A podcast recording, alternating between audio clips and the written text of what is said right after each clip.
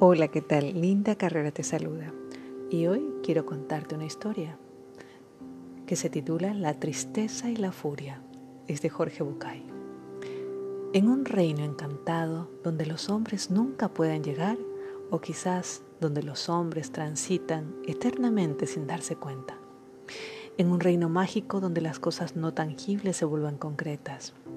Había una vez un estanque maravilloso era una laguna de agua cristalina y pura donde nadaban peces de todos los colores existentes y donde todas las tonalidades del verde se reflejaban permanentemente.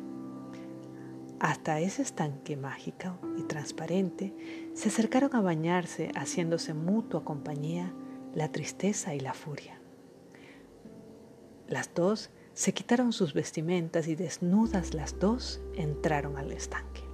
La furia apurada, como siempre está la furia, urgida sin saber por qué, se bañó rápidamente y más rápidamente aún salió del agua.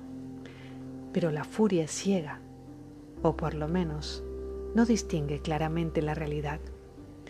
Así que, desnuda y apurada, se puso, al salir, la primera ropa que encontró. Y sucedió que esa ropa no era la suya, sino la de la tristeza. Y así vestida de tristeza, la furia se fue. Muy calma y muy serena, dispuesta como siempre a quedarse en el lugar donde está, la tristeza terminó su baño y sin ningún apuro, o mejor dicho, sin conciencia del paso del tiempo, con pereza y lentamente salió del estanque. En la orilla se encontró con que su ropa ya no estaba. Como todos sabemos, si hay algo que la tristeza no le gusta, es quedar al desnudo. Así que se puso la única ropa que había junto al estanque, la ropa de la furia. Cuentan que desde entonces muchas veces uno se encuentra con la furia ciega, cruel, terrible y enfadada. Pero si nos damos el tiempo de mirar bien, encontramos que esta furia que vemos es solo un disfraz y que detrás del disfraz de la furia, en realidad, está escondida la tristeza.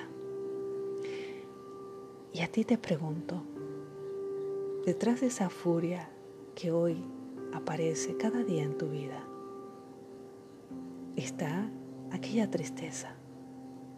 Y aquella tristeza que está más al fondo. Revisa cuál es tu dolor, cuál es tu vacío. ¿Hace cuánto tiempo está allí? ¿Y qué es lo que necesitas expresar? ¿Qué es lo que necesitas recibir? ¿Con qué necesitas llenar?